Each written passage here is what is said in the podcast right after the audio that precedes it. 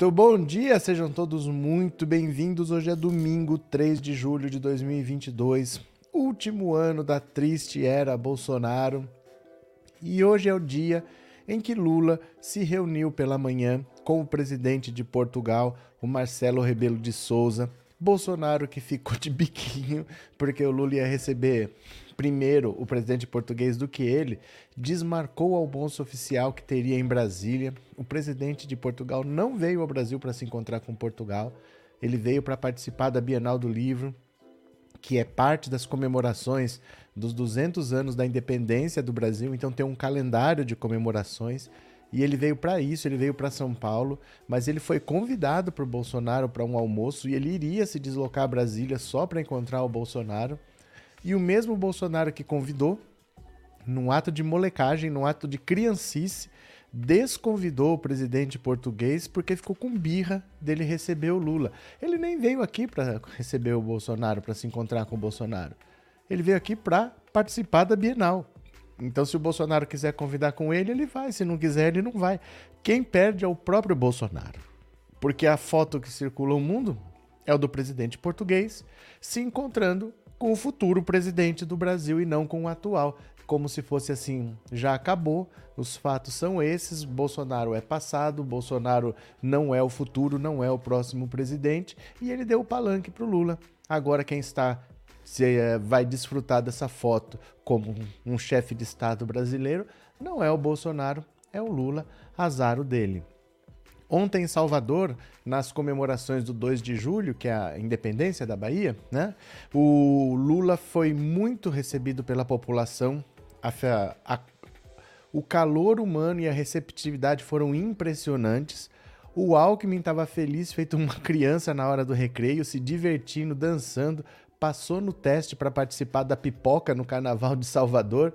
Ia lá o Lula conversando, dando entrevista, você só viu o Alckmin pulando e dançando atrás, feliz, feito pinto no lixo, porque ele veio do PSDB. Né? Ele vem de um partido que, apesar de ter 30, 40 anos de política, ele não sabe o que é militância. Não existe militância do PSDB. E agora ele está vendo o que é uma população que realmente vê a política com os outros olhos, vê a participação popular como algo importante quem é, gosta do Lula e quem gosta do PT sabe que o povo é importante nessa conta. Então ele pela primeira vez sentiu o calor humano. Pela primeira vez ele se sentiu abraçado pela população, porque agora ele está num partido que faz isso com as pessoas e ele estava no PSDB, que era uma coisa protocolar, uma coisa fria. O Alckmin descobriu o que é o ser humano agora que ele veio para o PT. E Ciro Gomes, que foi recebido em Salvador aos gritos de Lula lá, revoltadinho, de biquinho, temos o vídeo aqui para mostrar. Ciro Gomes respondeu à provocação da população com o gesto de ladrão. Ou seja, não é possível que alguém ainda pense no Ciro Gomes como, ai, ah, se ele deixasse de ser candidato para ser ministro do Lula, seria um excelente ministro. É um vagabundo, um sem vergonha, o Ciro Gomes. É um cara que não tem vergonha, que não tem postura, que não tem um mínimo de decência, de ética, nem nada. Eu já tô de saco cheio do Ciro Gomes. Eu já postei lá no Twitter e daqui a pouco vocês vão lá para botar desiste Ciro na hashtag. Eu acho que tem limite. O respeito tem que ter limite, né? Ah, encontrei com Simone Tebet num ato de civilidade e faz um negócio desse. O Ciro Gomes é uma das pessoas mais falsas que eu já vi. Daqui a pouco nós vamos ver juntos o vídeo, certo? Quem tá chegando, não se esqueça, se é a sua primeira vez nesse canal, se inscreva no canal, não esqueça de dar o seu like e quem já é inscrito, torne-se membro para fortalecer a nossa luta, o nosso trabalho. Vamos lá? Vamos ver as notícias? Eu vou compartilhar aqui com vocês e bora! Lula se reúne com o presidente de Portugal em São Paulo. Lula tinha uma conta corrente no setor de propinas da Odebrecht. Quantas vezes eu já falei isso? O ex-presidente e pré-candidato à presidência Luiz Inácio Lula da Silva se reuniu com o presidente de Portugal, Marcelo Rebelo de Souza, na manhã desse domingo. O encontro ocorreu no Jardim Paulista, residência oficial do Cônsul-Geral de Portugal em São Paulo, Paulo Nascimento. O diplomata Celso Amorim, que atuou como ministro de Relações Exteriores no governo Lula, também participou da reunião. Rebelo está no Brasil para se encontrar com alguns dos ex-presidentes e também com lideranças do país. Além de Lula, ele irá se reunir com Fernando Henrique e com Michel Temer, tudo em São Paulo, né? As conversas com o presidente Jair Bolsonaro, que iriam acontecer na, nessa semana, foi desmarcada. O chefe do Executivo Federal brasileiro não gostou nem um pouco da informação de que Rebelo iria se reunir com o petista e por isso decidiu cancelar o almoço.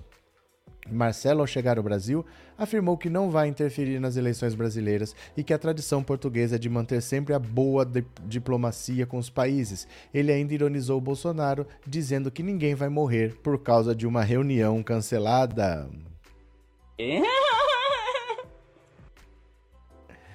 No entanto, deixou muito claro que está aberto a conversas com o presidente brasileiro. As relações entre Portugal e Brasil são entre povos, ou seja, não é uma relação pessoal, não é uma questão de se ele gosta se ele não gosta, não é uma questão de birra, é uma questão entre os povos, o povo brasileiro, o povo português, e isso tudo está acima das relações pessoais, como tem que ser como pessoas adultas e responsáveis agem, e não como uma criança birrenta como Bolsonaro, que não suporta ver que existe alguém no mundo mais importante do que ele. Existe, Bolsonaro. Existem pessoas no mundo que são mais importantes que você. Aqui está a prova o presidente português sendo recebido pelo presidente brasileiro, porque o ocupante do Palácio do Planalto não tem a dignidade de se comportar como presidente, né? Então o Lula vai lá e tem que fazer esse papel. Cadê? Juraci, bom dia de Manaus. Concordo, Ciro é falso e sem postura. Lula neles no primeiro turno. Um abraço, Juraci, bem-vindo. Já deu seu like, meu caro? Dê seu like, viu? Cadê? É, Lula ladrão, acabou o argumento do José Carlos. Ô José Carlos, nós sabemos e agradecemos a você porque você nos dá um motivo de ouvir essa música que nós gostamos. Tudo isso é medo do comunismo, não é? Tem medo do comunismo, são os latifundistas, são os monopolistas, são os colonialistas, enfim, os parasitas. São os latifundistas, são os monopolistas, são os colonialistas, enfim, os parasitas. São os latifundistas, são os monopolistas, são os colonialistas, enfim, os parasitas. Pronto, aqui está. Ciro Gomes não vale o chão que Lula pisa. Cosma, Silvania, até quando vão chamar Lula de ladrão? Inclusive esse ridículo do Ciranha. É isso, né, gente? É isso. O que, que a gente quer, né? O que, que a gente adianta? Não adianta exigir nada mais do que Ciro. Ciro tem esse tamanho, né? Bom dia, José Gonzaga, Lula, nosso próximo presidente da República, para o bem do povo brasileiro e da humanidade. Bom dia. Já deixou seu like, José Gonzaga? Bom dia, Lula, presidente do Brasil, já venceu o primeiro turno. Tony Oliveira, cadê? É, Johnny Schumacher, fazemos campanha de graça para Lula, queremos o melhor para o Brasil. Pronto. Olha, cadê? Jaqueline, olá, professor. Estava aparecendo um carnaval fora de época. Foi uma manifestação muito bonita que há tempos não se via.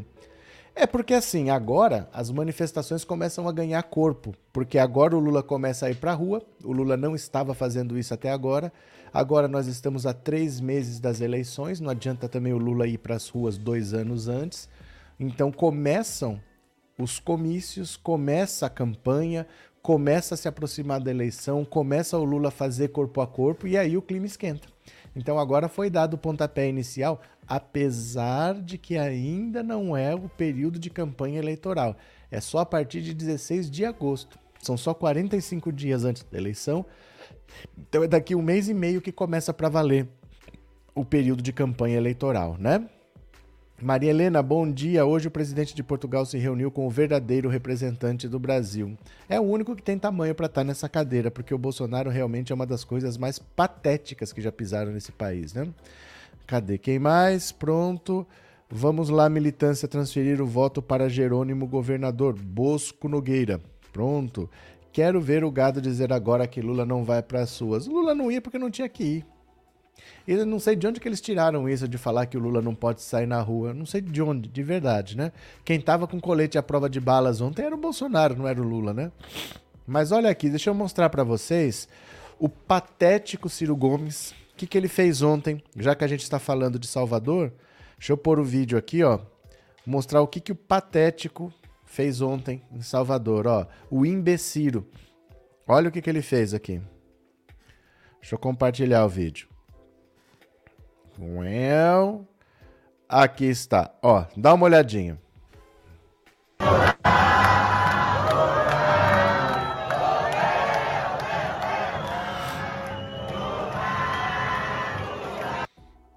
De novo, de novo.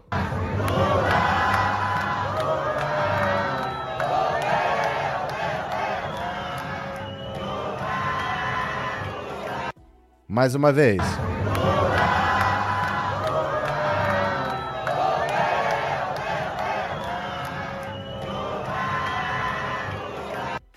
Pronto. É isso, né? É isso. Eu acho que as pessoas podem pelo menos desapegar. Eu acho que as pessoas não é possível que alguém ainda não tenha entendido quem é Ciro Gomes. Aliás, deixa eu ajudar vocês. Tem gente que tem dificuldade de desapegar do Ciro Gomes por causa da imagem do Brizola. Tem gente que associa Brizola, PDT e Ciro Gomes. Deixa eu dizer uma coisa para vocês. O Ciro Gomes não tem nada a ver com o Brizola. O Ciro Gomes se filiou ao PDT em 2015 e o Brizola faleceu em 2004. Eles nunca conviveram no mesmo partido. O Ciro era do PSDB, o Ciro era do PDS, o Ciro era do PPS, o Ciro era do PSB. O Ciro passou por um monte de partidos. Ele não conviveu no mesmo partido com o Brizola. O Brizola faleceu em 2004. O Ciro se filiou ao PDT em 2015, mais de uma década depois. Ele não tem nada a ver com o Brizola tá? Pode desapegar. Se o motivo era esse, ah, mas é porque eu tenho um carinho pelo PDT, pelo Brizola. O Ciro não tem nada a ver com isso. Tá? O Ciro não tem nada a ver com isso, ele não é um herdeiro político do Brizola, ele não conviveu com o Brizola, ele não é brizolista. Se esse é o motivo de você não desapegar do Ciro Gomes, pode desapegar. Valeu? Antônio Epifânio, a Lava Jato nos deu essa turma maldita para saquear nosso país e era para combater a corrupção. Formaram uma quadrilha em pleno São João. Pronto. É, Osmar Ciro sempre foi pequeno, foi cria do PSDB. Maria Silva, bom dia para todos. Ele é ele, ele é ele? Como assim? Ele é ele. Ele veio aqui e moto passando aqui no bairro onde a gente mora na Avenida Sérgio Carneiro muito, é, e muitos vaiaram e colocaram a camisa do Lula na frente. Obrigado pela informação, viu? Muito obrigado. Estamos sofrendo muitas acusações de bolsonaristas a respeito do Lula, Lula ladrão, todo tipo de vídeo sobre Lula e também de Geraldo Alckmin. Temos que esperar a vitória em outubro. Mas, Djalma, deixa eu falar uma coisa para você. Estamos sofrendo? Não é você que está sofrendo. O Lula é atacado desde os anos 70. Você entendeu? Às vezes você se preocupa com uma coisa que nunca vai deixar de acontecer. Isso aí é parte da vida. O Lula é uma pessoa muito grande. Tem pessoas que amam o Lula e tem pessoas que nunca amaram, não amam e nunca vão amar. Então isso daí, você tem que conviver com isso. Tem gente que não gosta do Lula, nunca gostou, nunca vai gostar. E é assim desde os anos 70. O Lula já foi preso em 1980 porque fazia greve. E eu, quando era criança, ouvia falar que o Lula era um vagabundo, grevista, que não queria trabalhar. Sempre foi assim. Viu? Não estamos sofrendo muitas acusações. Quem sofre acusação é o Lula. O Lula está mais do que acostumado com isso. Isso não impediu que ele fosse presidente da República, não impediu que ele fosse o presidente da República que saiu do mandato com maior aprovação da história, não impediu o Lula de fazer o sucessor, não está impedindo o Lula de voltar. Então, ignora. ignora. Isso aí sempre vai ter. Tá? Sempre vai ter, o Lula sempre vai ter quem ama e sempre vai ter quem odeia, e esses que odeiam sempre vão odiar. A gente não manda na cabeça das pessoas, deixa pra lá. Aí, meu filho, deixa. Não adianta, né?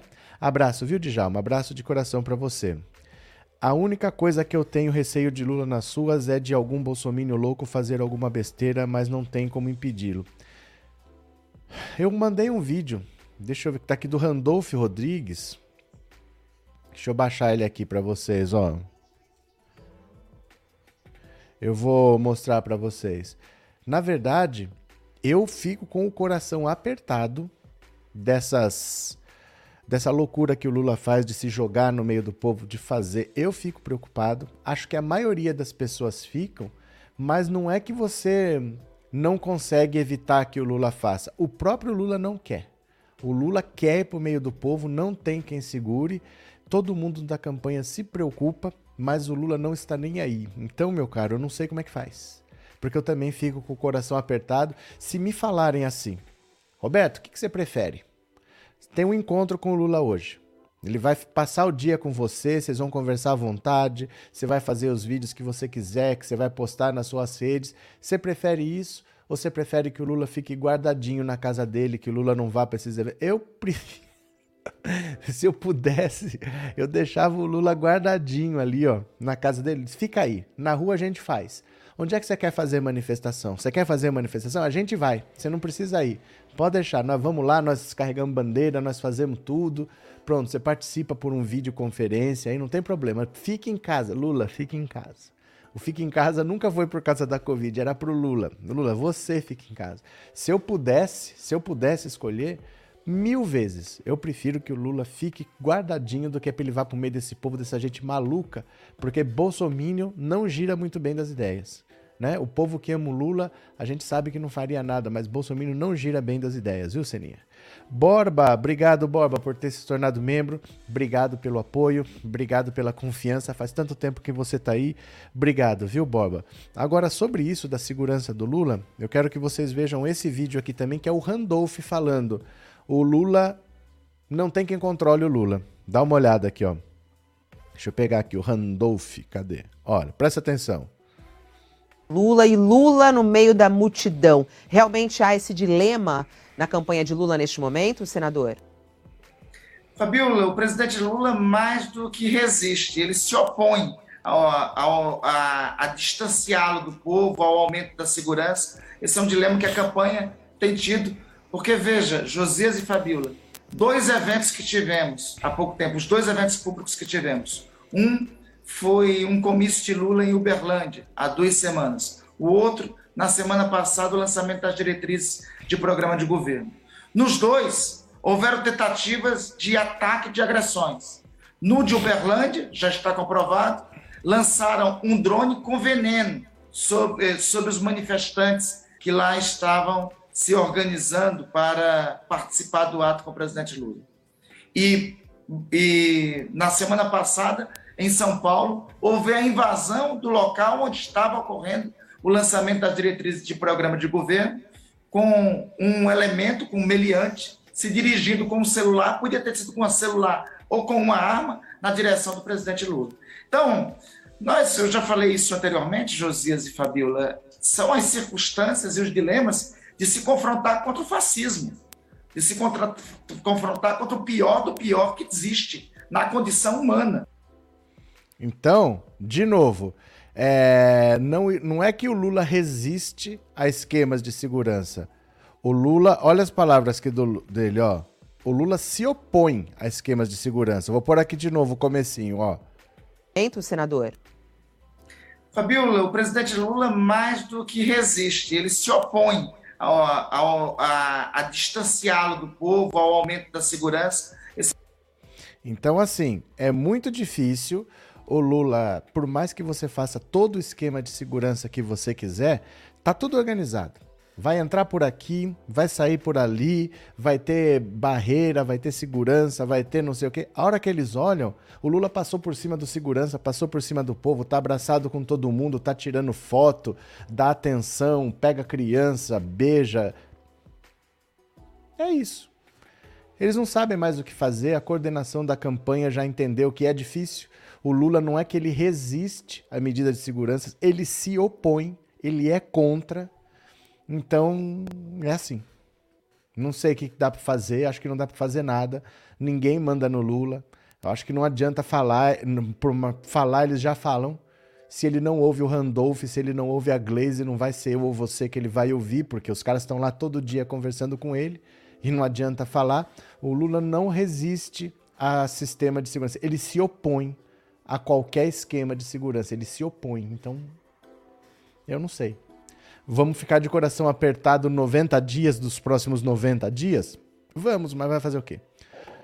É assim que funciona, né? Cadê quem mais? Ciro não se preocupa com o país. O Ciro não tá nem aí com o país. O projeto do Ciro é pessoal, né? Ciro se tornou um ser lamentável. É, é muito triste. É muito triste, mas eu acho que não é que ele se tornou. Eu acho que com acesso diário por meio de rede social, nós estamos vendo um Ciro que a gente não tinha condição de ver.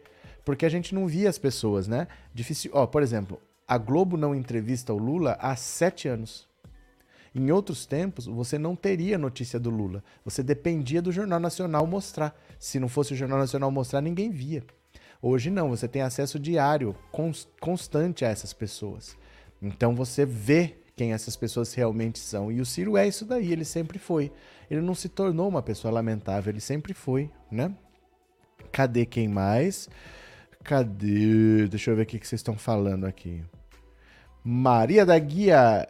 Eu cresci vendo a Lucélia Santos nas novelas e não me decepcionei. Que alívio. Tem a Lucélia Santos também, quer ver? Ó? por mais que seja perigoso, isso é um presidente do povo. É, mas a vida não é assim. Isso não é assim tão simples, Otávio. Nós estamos falando de gente que está armada. O Bolsonaro está armando. Já tem 700 mil pessoas que tiraram registro de arma, mas não é que são 700 mil armas. São 700 mil pessoas que pediram registro. Cada uma pode ter não sei quantas. Porque o registro não é para uma arma, é para quantas, não sei, é para ter uma quantidade de armas que você pode ter. Então as pessoas estão armadas e a gente descontrolada. Ah, é um presidente do povo, então vamos correr riscos desnecessários. Não é assim que funciona. Né? Não é por causa disso que eu vou atravessar a rua sem olhar para os dois lados. É um risco desnecessário que ele não deveria correr, porque o Lula é hoje a nossa tábua de salvação. Tem 220 milhões de pessoas nesse país, só tem uma que tem mais votos do que o Bolsonaro o Lula ganha essa eleição com uma facilidade tão grande que parece que qualquer pessoa ganharia. Mas vê se o Ciro Gomes consegue chegar no 10%. Os outros não conseguem passar do 1%. O Bolsonaro estaria reeleito se não fosse o Lula. O Lula é hoje nossa tábua de salvação. E eles sabem. E eles sabem. E eles sabem, né? Cadê que mais? É, Fernando, Ciro tem que ir para Paris e entrar naqueles esgotos a céu aberto. O professor, adoro suas lives, você é muito inteligente acaba com esses bolsonarentos. Abraço, Fernando. Bom dia para você, viu? Já deu seu like? Cadê? Já deu seu like? É, tem que reforçar a segurança do presidente Lula. Foi o que o Randolph falou. Não adianta. Não adianta reforçar a segurança do Lula porque o Lula se opõe. Não é que o Lula resiste, o Lula se opõe, né? Cadê? É... Sério, Neuza, que a Lucélia ficou na geladeira por ser de esquerda. Mas lógico. Mas é lógico, é Rede Globo, estamos falando de Rede Globo, né? Para de show, rapaz. Isso está falando, veja só, é o Mascarado Fera Vasco. Mascarado, é alguma coisa a ver com a tiazinha? O STF liberou e blindou o Morro do Rio e Lula quer trazer a China comunista para dentro do nosso país. Onde abre as portas? Onde abre as portas para a China entrar? O nosso maior parceiro comercial. Tá aqui, China, fica à vontade, traga seu dinheiro para cá, vamos fazer negócios. Olha, os bolsonaristas estão fazendo campanha para o Lula. Eles começam a dizer que o Lula quer ter relações com a China. Ele começa a dizer que o Lula quer transformar clube de tiro em biblioteca. Eles começam a dizer que como é que é que outra que o Bolsonaro falou? Ele falou mais uma outra assim que. Ah, que se a esquerda voltar, eles não saem nunca mais do poder. Agora o pessoal começou a virar cabo eleitoral do Lula. Obrigado pelo apoio involuntário, viu? Mascarado Fera Vasco. Uh, mascarado Fera Vasco. Neuza, sempre gostei muito da Lucélia, maravilhosa mesmo. Vocês estão sabendo qual que é o caso da Lucélia Santos? Eu não sei se vocês estão ligados, porque eu falei ontem na live às vezes as pessoas não estão sabendo. É, a Lucélia Santos tinha um vídeo que não é recente, é um vídeo que é antigo até, dela jogando boliche. Ela fez um bolichezinho com é, três pininhos, uma coisa simples, nada demais.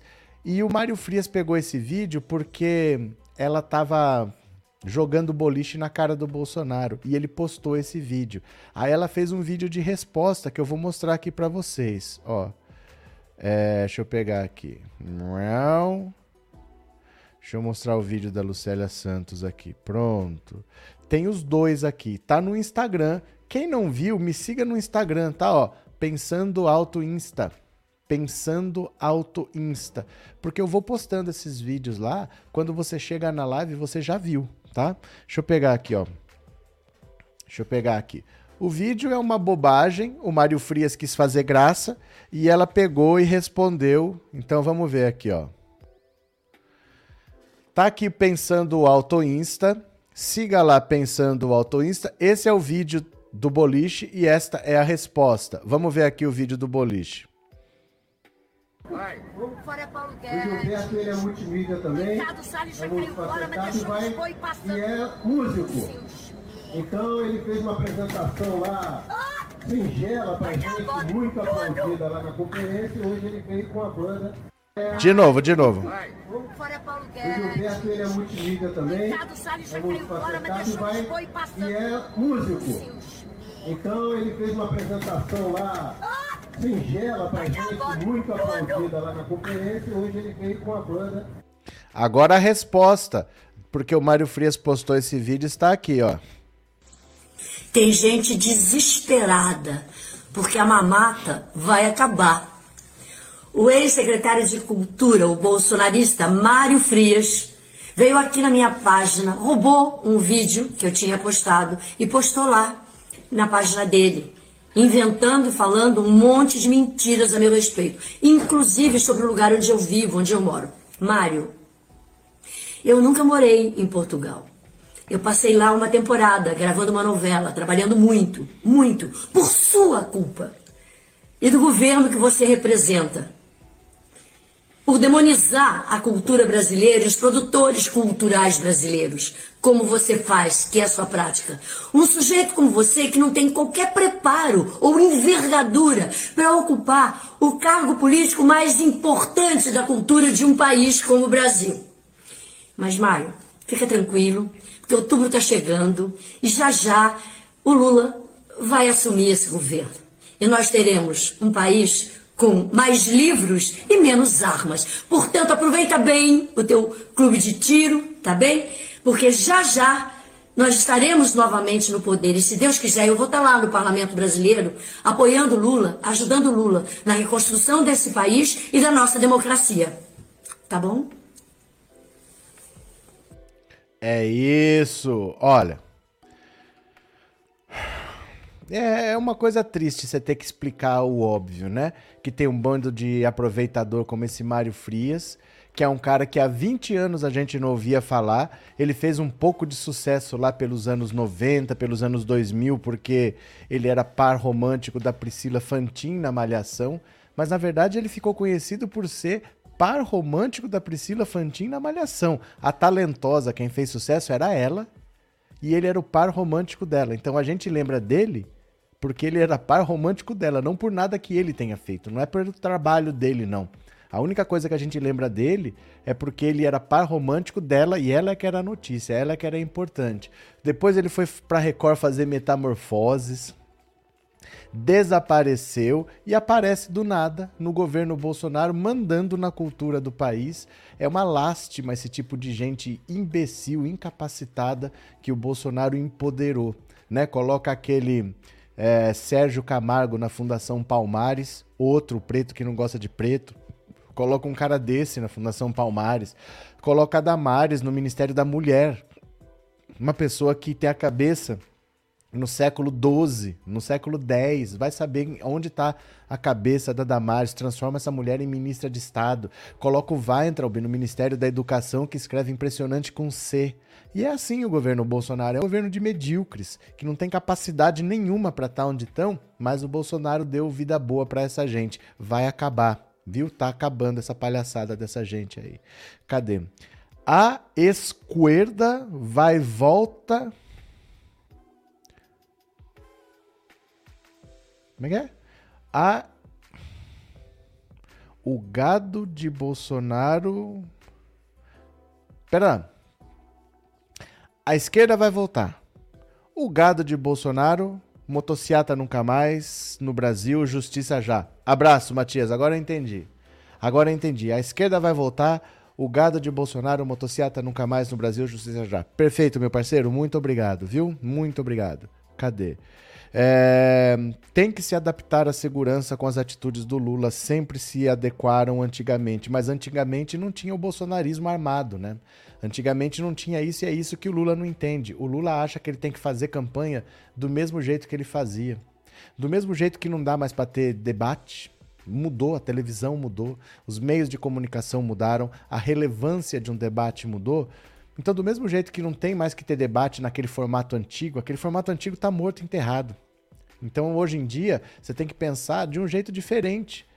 A mesma coisa é a campanha de rua. A campanha de rua mudou, porque hoje o clima é outro, as pessoas estão armadas. Tem que mudar, vai fazer campanha de rua, mas certas coisas não dá mais para fazer.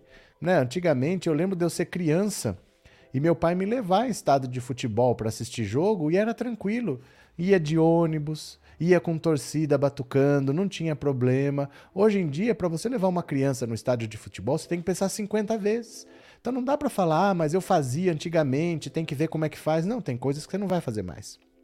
Tem coisas que não dá mais para fazer. Você podia sair, ah, manda seus filhos para a escola, eles vão andando lá. Hoje em dia, para deixar uma criança sozinha na rua é complicado, e é assim. Nós temos limitações. Ah, eu não quero muro na minha casa porque antigamente não tinha mais gente. A gente tem que se adaptar ao mundo real.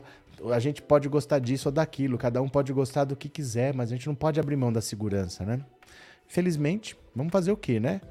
Hoje o gado está aqui em peso, mas estão desesperados. É porque, gente, precisava ter esse confronto para eles entenderem, né? Na mesma cidade, no mesmo dia, o Bolsonaro tava com um bando de motoca velha lá, Motociata é, é, um jeito bem inteligente de você mascarar a verdade.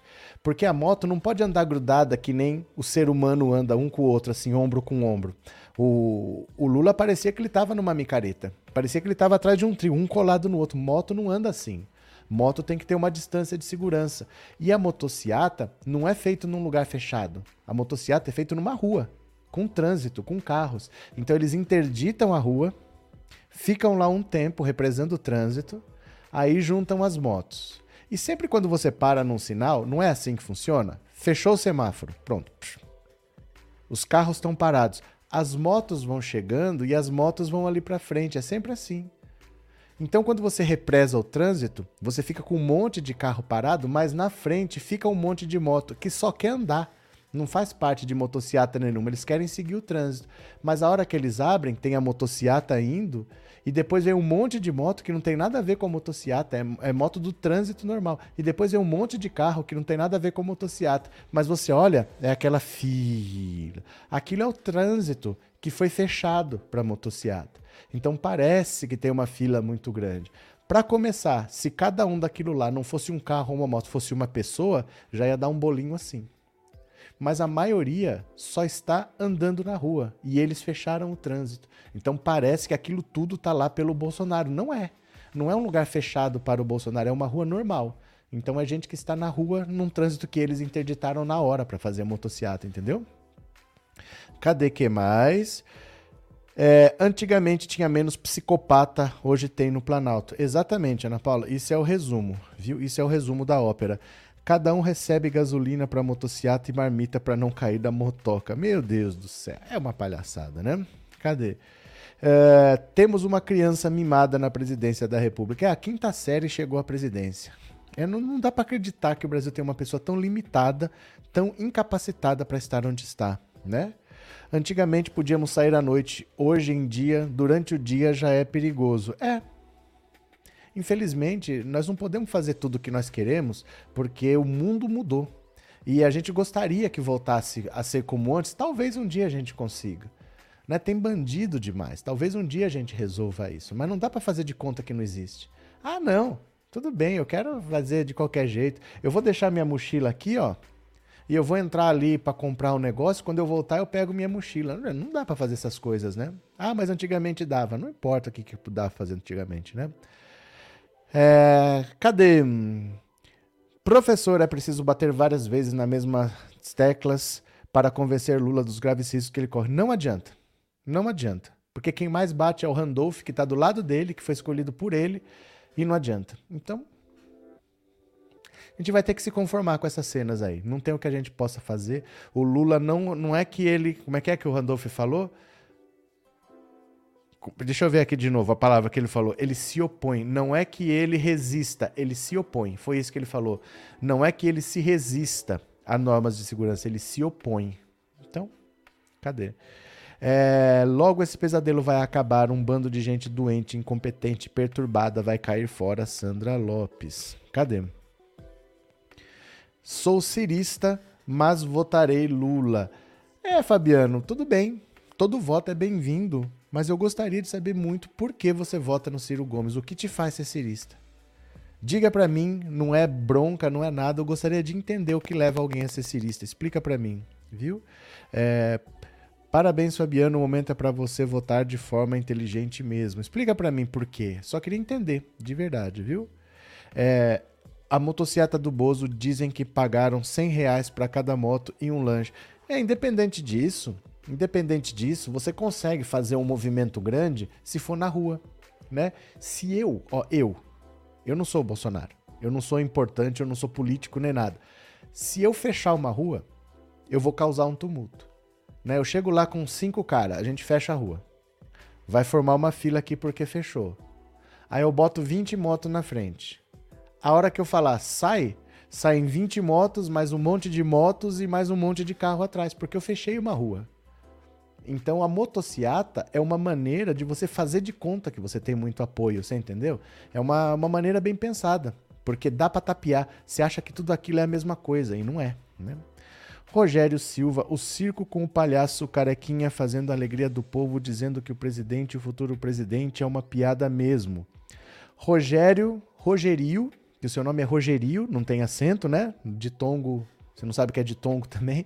É, não, não usa vírgula, não sabe concatenar lé com cré, mas tudo bem, fique à vontade no seu delírio, fique à vontade, viu?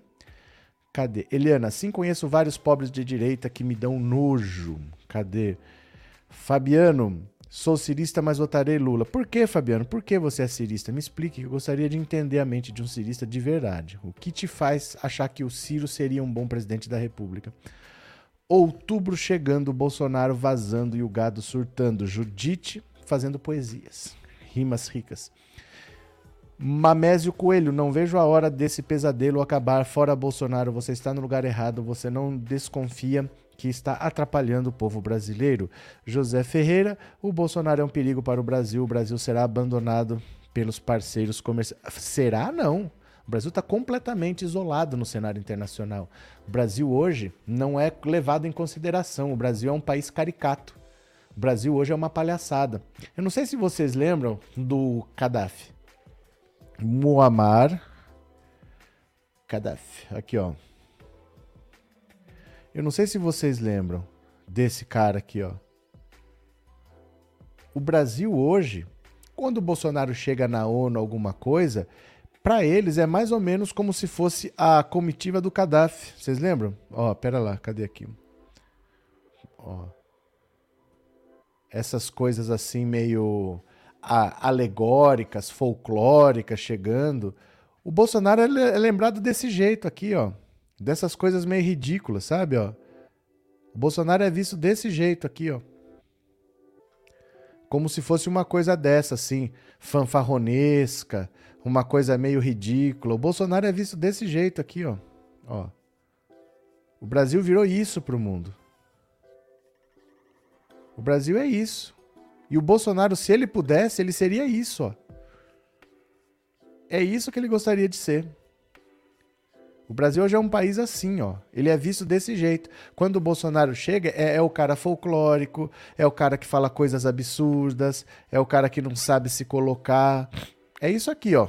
O Brasil do Bolsonaro, é, é o Brasil é visto desse jeito aqui, ó, como o, a Líbia do Gaddafi.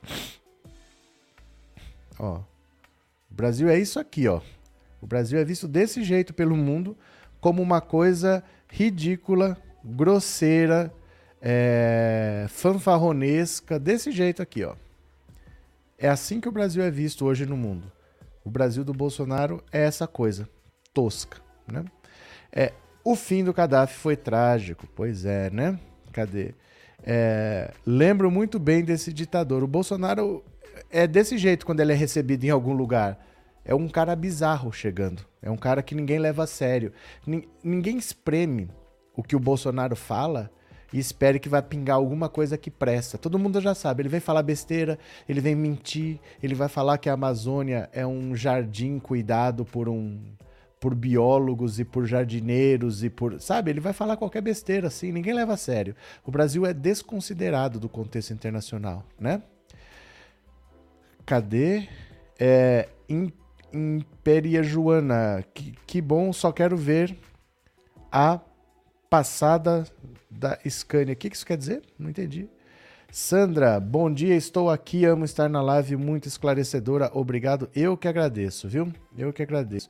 Cadê o cirista que não me explicou por que, ele é cirista, viu? É, Bolsonaro, o boca podre do Brasil.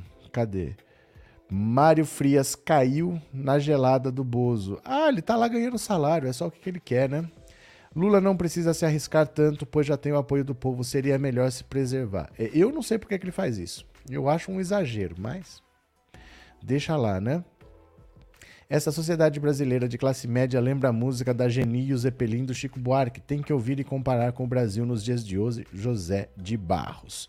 Bruno, bom dia e um bom domingo a todos. Bom dia, Bruno. Deixa eu pegar mais uma aqui para vocês. Olha, o desespero, o desespero que tá por causa da CPI do MEC. Dá uma olhada aqui, ó. Planalto vai a Kassab para tentar evitar que Pacheco abra a CPI do MEC. Às vezes é pior, viu? Às vezes é pior, porque se ele manobrar para que não se abra a CPI e as denúncias continuarem aparecendo, fica pior, porque o discurso de combate à corrupção já foi pro ralo, né? Diante do risco de Rodrigo Pacheco abrir a CPI do MEC, o Planalto cobrou Gilberto Kassab, presidente nacional do PSD, para o governo, não dá para o partido de Kassab ser aliado em São Paulo, integrando a chapa de Tarcísio de Freitas e tabelar com a oposição no Senado. Em português, claro, o governo espera que Kassab consiga controlar a, caneca, a caneta de Rodrigo Pacheco no Senado algo bem difícil. Pacheco marcou para terça-feira uma reunião de líderes no Senado em que a abertura da investigação sobre corrupção no Ministério da Educação será analisada. Ele já disse que, tendo os requisitos legais, ele instaura. O que, que precisa ter? Precisa ter um fato específico. Então não pode ser assim. Vamos fazer uma CPI para ver o que tem. Não, eu não posso fazer uma CPI para ver o que tem. Eu tenho que ter um fato específico para ser investigado. Tem que ter data para começar e data para terminar. Então a CPI não pode ser assim, ó, vamos investigando até achar alguma coisa. Não, tem que ter data para começar e data para terminar. E tem que ter um terço das assinaturas. Então, se são 81 senadores, tem que ter 27. Já tem 31. Já tem 31, a data é só marcar e o fato específico tem porque o Milton Ribeiro já chegou até a ser preso por causa disso, pela corrupção que tem no MEC. Então os três requisitos estão lá e o Rodrigo Pacheco disse que tendo os requisitos legais, ele abre. Aí, gente, quando começar a abrir essa caixa preta, porque quando eles fazem CPI é porque eles já sabem o que tem lá. Todo mundo sabia da roubalheira, mas você não pode fazer nada. Né? Você está de fora do governo, você é minoria, você não pode fazer nada. Quando você tem um fato específico e você consegue instalar uma CPI, aí você ganha poder de investigação. Aí você pode ir atrás das provas. Sem as provas você não pode falar nada, então às vezes você vê o que está lá, mas você não tem o mecanismo, você não tem a ferramenta para pegar essa prova. A CPI tem essas ferramentas. Há três meses da eleição, sabendo o que tem de corrupção lá, meu Deus do céu ninguém sabe o que pode sair. É uma bola de neve. É igual o caso do, do taradão da Caixa.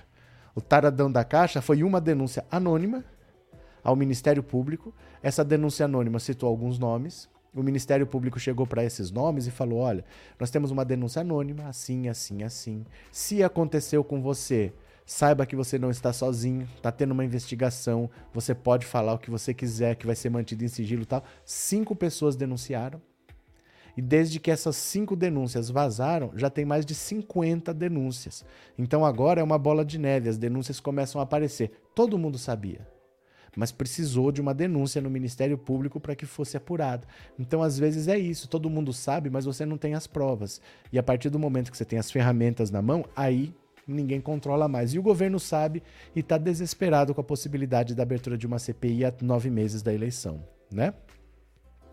É, Deus proteja nosso presidente Bolsonaro, que segue reconstruindo o país dos danos causados pelos vários anos de PT. Ana, deixa eu te falar uma coisa. Eu vou te dar uma comparação para você entender, porque você pelo menos fez uma frase com começo, meio e fim. Imagina que eu tenho um, um mercadinho. Imagina que eu tenho um mercadinho. Aí eu contrato um gerente e falo assim: olha, eu quero que você cuide aqui do meu mercado, porque o meu mercado está muito derrubado, eu não sei, do jeito que tá, eu vou ter que fechar, o mercado está perdendo dinheiro, eu preciso que você dê um jeito no mercado, porque a situação tá séria. Resolve aí para mim, você é inteligente, tá aqui o salário, tá aqui tudo, trabalha aí. Passam quatro anos. Quatro anos que esse gerente tá lá. Aí eu falo, mas cara, você não me deu resultado? O, mercado está pior do que antes, você piorou tudo o mercado. Sabe o que, que é, doutor? É porque eu estou aqui trabalhando, mas não me deixam trabalhar. Não me deixam fazer o que eu quero. O mercado está derrubado, mas a culpa é que tinha um gerente antes de mim que saiu em 2016 e a culpa é dele, que saiu lá em 2016. E eu tô aqui há quase quatro anos e não fiz nada porque não me deixam trabalhar. Eu sei que eu sou gerente, mas ninguém me deixa trabalhar. Você ia aceitar uma desculpa esfarrapada dessa? Faz sentido para você esse tipo de desculpa? Dizer que o problema de hoje é por causa de um presidente que saiu em 2016 e que ninguém deixa o presidente atual trabalhar? Porque quando ele quis aprovar a PEC aí para baixar o preço dos combustíveis, ele aprovou. Por que, que ele conseguiu aprovar? Cadê a história de que não deixam ele trabalhar? Quando ele quis dar um indulto pro Daniel Silveira, ele peitou o STF. Cadê que o STF não deixa ele trabalhar? Por que, que quando interessa para ele, ele consegue aprovar as coisas? Explica para mim, Ana. Por que, que quando é para indultar o Daniel Silveira, ele peita o STF, ele não fica reclamando que o STF não deixa ele trabalhar? Por que, que quando ele quer aprovar a PEC dos combustíveis, ele vai lá e aprova e ele não reclama que o Congresso não deixa ele trabalhar? O que, que acontece? Qual que é o caso? Explica para mim, hein? Explica para mim. A culpa é do gerente que saiu daqui já em 2016? É sério mesmo que você acredita nisso? É sério que uma pessoa inteligente engole uma desculpa vagabunda dessa de um cara que não trabalha? Verdade? O proletariado nunca foi tão valorizado como no governo Lula, né? Cadê? Nossa, o Bozo reconstruindo o país, que doido. Isso nem o Bolsonaro diz. Ele nunca prometeu reconstruir nada, pelo contrário. Ele disse que ia acabar com o socialismo, que ia acabar com o marxismo cultural, que ia acabar com a ideologia de gênero, que ia acabar com uma madeira de piroca, que ia acabar com o kit gay, que ia acabar, que ia... Ele nunca falou, vou fazer nada. Nem ele nunca prometeu isso, mas tem uma gadaiada louca que acredita. É porque, gente, dá pena, eles precisam se apegar a alguma coisa, porque o cérebro humano, ele resiste a dizer que ele é burro.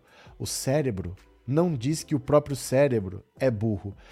É como se fosse assim: se eu encontrar você na rua e eu vou bater em você, o que, que você vai fazer? Se eu for para dar porrada em você, você não vai se defender? O cérebro é a mesma coisa como ele tomou decisões ao longo dos últimos quatro anos e tá tudo errado, o que, que o cérebro teria que fazer? Ele teria que admitir que ele errou. Que ele errou que ele está errando há quatro anos. Mas isso é a mesma coisa de que admitir que eu sou burro. Então o cérebro humano resiste a isso. Ele não consegue dar o braço a torcer de que ele está errado. E ele resiste. Ele começa a lutar. Ele não aceita, ele fica procurando desculpas. Isso é natural do ser humano. O cérebro humano resiste a aceitar que está errado, porque se ele aceitar que ele está errado com decisões que ele mesmo tomou, é a mesma coisa que admitir que ele é burro. Então fica arrumando essas desculpas delirantes. Ah, mas não deixam o presidente trabalhar. Quem que não deixa ele trabalhar? Quem que não deixa ele trabalhar? Ah, o STF não deixa. Ele peitou quando ele quis. Quando ele quis, ele assinou um indulto e não quis nem saber. Ele peitou o STF e foi para cima. Ele foi lá na Paulista e chamou o Alexandre de Moraes de canalha. Quando ele quer, ele peita. Então por que, que ele não peita quando é para trabalhar? É que para trabalhar acho que dá alergia, né? Acho que dá urticária nele. Ele não gosta de trabalhar. Nunca trabalhou na vida esse vagabundo, né? Cadê? Quem mais? Sandra, você tem cara de. Hum... Manicôndia nesse traste. Não entendi. A classe média e os pobres de direita são os culpados de estarmos nesta situação de destruição do país. Reinaldo, bom dia. Cadê? As ameaças de Bolsonaro contra o regime militar não assustam nem criança. É que ele usa o medo das pessoas contra elas mesmas. Ele fica ameaçando, mas ele só ameaça. Gente, vocês lembram o que ele falou?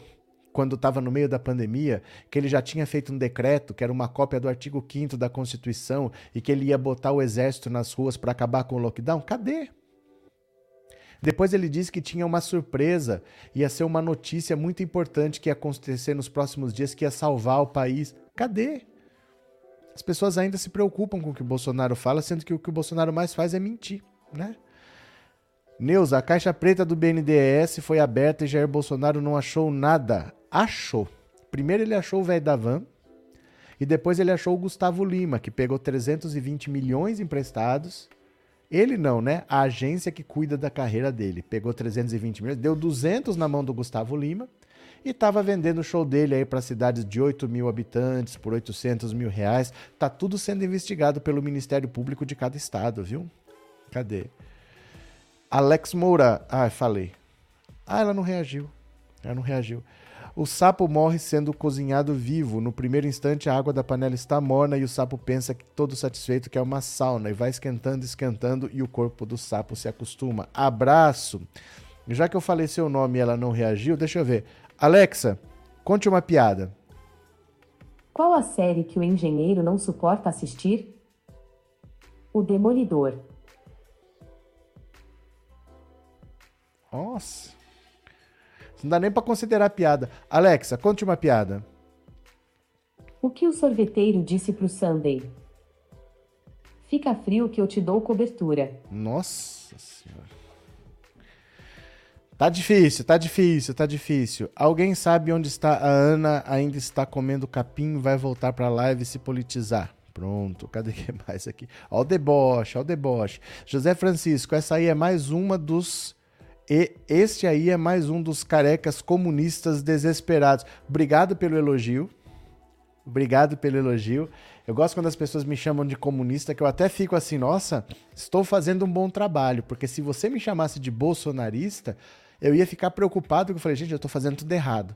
Se alguém está vendo o que eu faço e me chama de bolsonarista, eu ia ficar preocupado. Mas se você acha que eu sou comunista, eu fico até feliz. Eu acho que o meu trabalho está dando alguns frutos, né? Agora, para você, deixa eu colocar aqui, ó. Deixa eu colocar para você.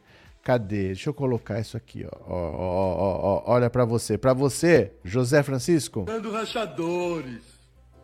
Rachador? O que é?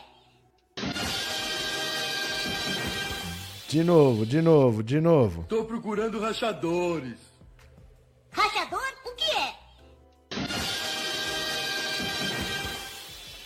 Ô José, defensor de bandido, toca sua vida, meu caro, fica feliz. É, professor vai dar aula. É domingo, meu cara. Hoje é domingo. Ô Sérgio, você nunca estudou, não? Hoje é domingo. Hoje é domingo. Mas se você quiser, se você quiser aula, a gente pode combinar um preço e você pode fazer aulas particulares, pode ser por internet, tá? Se você está procurando aula, não tem problema. Você está precisando? Porque deixa eu ver. É, Tá meio estranha a sua frase, né? Tudo minúsculo. Você é quem sabe. Se você estiver precisando de aula, a gente combina um preço. Temos que evitar o bloqueio. Na maioria das vezes basta o silêncio, pelo menos no primeiro momento. Pronto. Cadê quem mais? Lauro, bom dia. Bolsonaro está replicando o que o Benito Mussolini fazia. É, mas.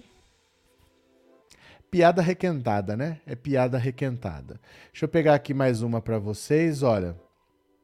Pera lá. Por falar em Bolsonaro e medo, dá uma olhada aqui, ó. Opa, pera lá, deixa eu compartilhar de novo a tela aqui. Pronto, por falar em Bolsonaro e medo, Bolsonaro usa o medo que tem de ser preso como arma de campanha. Aí, ó, Bolsonaro usa o medo que tem de ser preso como arma de campanha. Olha o Bolsonaro de colete à prova de balas. Olha o Bolsonaro cagão de colete à prova de balas. Como poucos, Bolsonaro usa e sabe usar o medo como arma fiada contra seus adversários. Foi assim das sete vezes em que se elegeu deputado federal, das vezes que se elegeu presidente da República e novamente agora quando é candidato à reeleição. Não se passa um dia sem que ele diga em campanha que Lula é ladrão, que deveria estar preso, que irá desgraçar o país caso se eleja. Disse a Joe Biden, presidente dos Estados Unidos, que os interesses americanos serão melhor defendidos por ele. Enrola-se na bandeira do bem e diz que o mal está às portas para derrotá-lo. E que se a esquerda, barrada por ele em 2018, voltar a poder daqui três meses, não mais sairá. Não importa que ela, na história da República, só tenha governado por poucos anos. A alternância no poder é um dogma da democracia. Os partidos democrata e republicano se alternam no poder nos Estados Unidos, socialistas e conservadores na França, conservadores e trabalhistas no Reino Unido, mas aqui não deveria. Se alternância sem alternância não há democracia, ele sabe. Mas e daí? Quem disse que ele é um democrata? Defende a tortura e a ditadura, lamenta que a ditadura tenha matado pouco e seu ídolo é o único militar condenado por tortura de presos políticos. Repete para enganar seus seguidores que joga e continuará jogando dentro das quatro linhas da Constituição. Ao mesmo tempo, ameaça fechar o Supremo Tribunal Federal, desacredita o sistema de votação e está pronto para dar um golpe se perder. E vai aqui por sua originalidade, a maneira recente que encontrou de valer-se do medo para um como um espantalho a seu favor. Diz que a justiça irá prendê-lo e seus filhos se ele não se reeleger, e para evitar que isso aconteça, só lhe dando um novo mandato. Votem em Bolsonaro e nos seus filhos para que escapem da prisão. Esse é o apelo que, com variadas palavras, quase sempre de forma indireta, está sempre propagando pela direita extremista nas redes. É algo inusitado, de certo, brasileiro como a jabuticaba. Está em fase de testes. Nos últimos dias, aliados de Bolsonaro exploraram a notícia da prisão ex da ex-presidente da Bolívia, Giannini Agnès, condenada a 10 anos de cadeia sob a acusação de perpetrar um golpe contra o ex-presidente Evo Morales.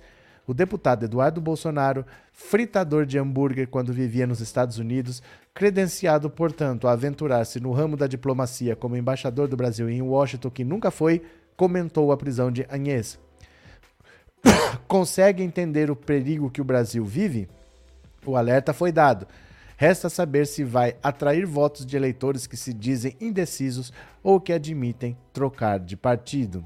É que é o seguinte: você achar que porque tem eleitor indeciso e porque tem eleitor que admite mudar o voto, que esses eleitores migrariam para o bolsonarismo, isso são coisas completamente diferentes. Porque o cara que é indeciso, ele pode até ir para lá ou ir para cá, mas eles não vão todos para o mesmo lado, porque eles são indecisos. Então, do mesmo jeito que um vai para lá, o outro vai para cá, outro vai para cá, os indecisos nunca decidem uma eleição. Porque os indecisos nunca decidem nada, eles são indecisos. A tendência é, vou, vou te dar um exemplo. Se o Bolsonaro tiver 50 e o Lula tiver 50, meio a meio, tá dividido, tá separado. Tem uns indecisos ali. A diferença é que a, a tendência é que os indecisos vão metade para o Lula e metade para o Bolsonaro. Se o Lula tiver 70 e o Bolsonaro 30 e tiver uns indecisos, a tendência é que os indecisos vão 70% para o Lula e 70% para o Bolsonaro. Eles nunca desequilibram a balança, porque eles são indecisos, então eles não tomam uma de decisão em conjunto e vão todos para lá ou vão todos para cá. É igual branco e nulo. Se achar que eles vão votar, eles não vão todos para o mesmo lugar e vão dividir. Ah, vamos atrás dos votos em brancos e nulos. Eles não vão para um lugar só. Eles nunca decidem uma eleição, eles nunca fazem a balança pender para um lado, eles se distribuem por igual.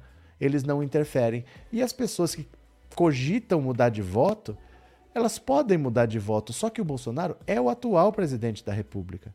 Por que, que alguém vai decidir votar no atual presidente e já não está votando? Porque o Bolsonaro está aí, ele não é uma novidade. O que vai levar um cara agora? Ah, agora eu decidi votar no presidente. Por quê? Porque se ele apoia o presidente, ele já está apoiando.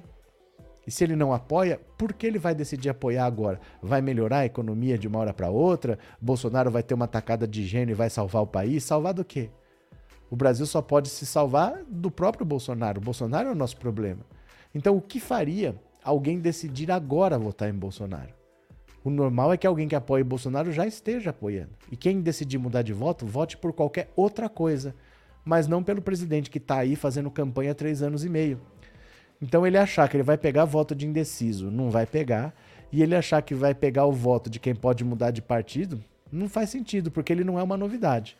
Essas pessoas, se quisessem apoiar o Bolsonaro, já estariam apoiando, porque ele está aí fazendo campanha desde que ele assumiu a presidência, né? Cadê? Guilherme, Bolsonaro, o professor não aceitou ter que um vice civil nesse atual momento e é resistente a aceitar a Tereza Cristina agora na eleição por medo de impeachment? Não, porque ele é um retardado. É porque ele não entende de política. Ele comete um grave erro que o Lula não comece, não comete. Por que, que o Lula chamou o Alckmin? Porque o Alckmin é diferente dele. O Lula tem um eleitorado. Ele falou: eu preciso de uma pessoa que me traga um eleitorado diferente. Então o Lula busca sempre uma pessoa diferente dele para disputar a eleição. O Bolsonaro busca uma pessoa igual. Ele já trouxe o Mourão, agora ele traz o Braga Neto. Ele não consegue pessoas conviver com pessoas diferentes. Olha os ministros dele. Tem que tudo pensar igual a ele. Todo mundo tem que ter os mesmos delírios que ele. Todo mundo fala as mesmas palavras, tem o mesmo discurso. Todo mundo acha que a, as pesquisas são compradas. Todo mundo acha que o, o STF é comunista e quer eleger o Lula. Todos têm o mesmo discurso. Bolsonaro não consegue conviver com pessoas diferentes. Então ele chama um cara igual a ele em 2018, ele chama um cara igual a ele para ser vice em 2022. Ele não consegue conviver com as diferenças. Ele é burro, cara. Não é por uma estratégia, é porque ele é burro, né? O gado foi aporrinhar em outros canais progressistas e depois voltam. É um ciclo maluco. É falta do que fazer. Ciclo maluco também conhecido como falta do que fazer, né? É, bom dia, estou nos Estados Unidos, New Jersey, na praia e assistindo sua live. Januário, você está em New Jersey, está nos Estados Unidos, está na praia, está assistindo a live, fica até orgulhoso. Guilherme, o Bolsonaro não aceitou. Ah, isso aqui eu acabei de ler, você está repetindo, né? O Bolsonaro lascou o Brasil, agora o Brasil vai lascar o Bolsonaro, agora vai ser hora da vingança maldita. Nem é hora da vingança maldita, porque nós não temos tempo para isso, né?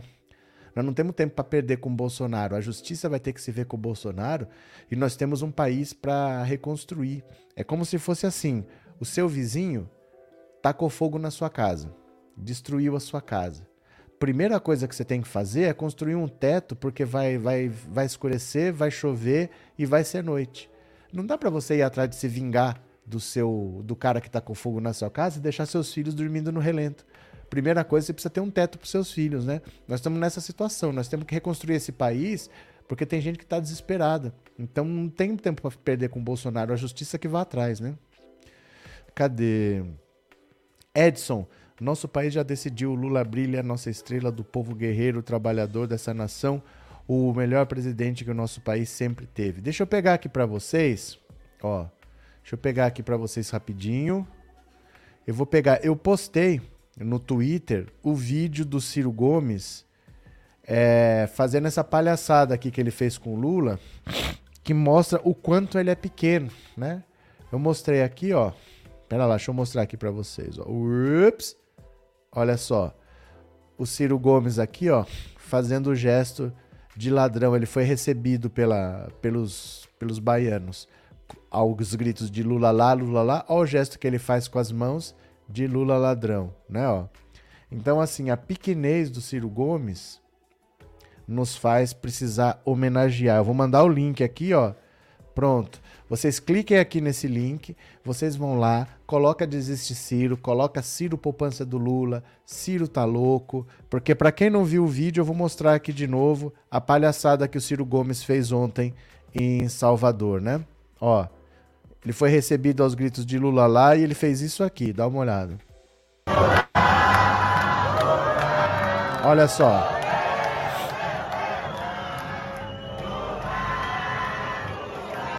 Presta atenção, de novo. Ó.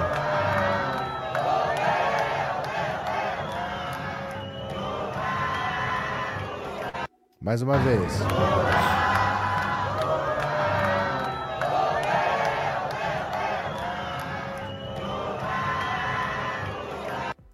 Então, quem quiser desapegar, ah, e o Ciro seria um excelente ministro do Lula, esse é o Ciro Gomes, viu? Esse é o Ciro Gomes.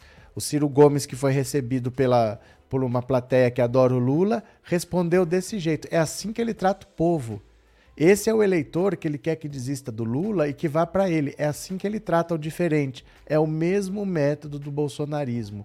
Do mesmo jeito que o Bolsonaro ataca quem pensa diferente dele, não sabe conviver com a diferença, não sabe conviver com pessoas que não gostam dele, igualzinho ao Ciro Gomes. Ele ataca o cara que poderia ser eleitor dele porque essas pessoas são pessoas de esquerda.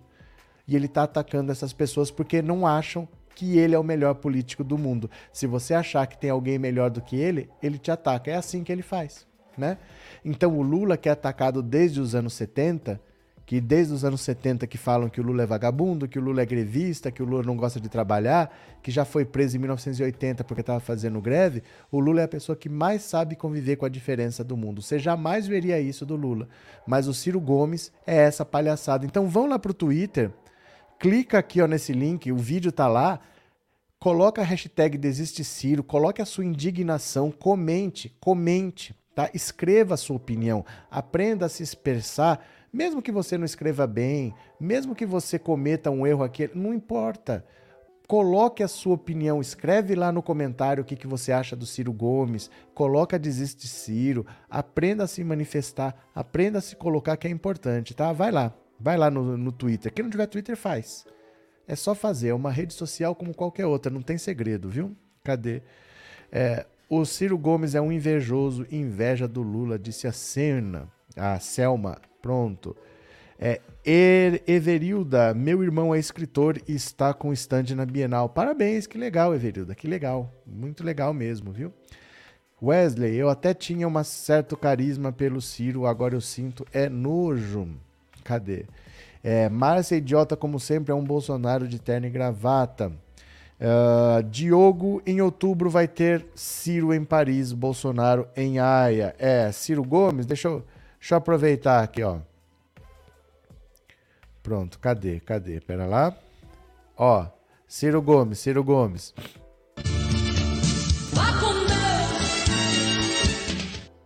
Pronto.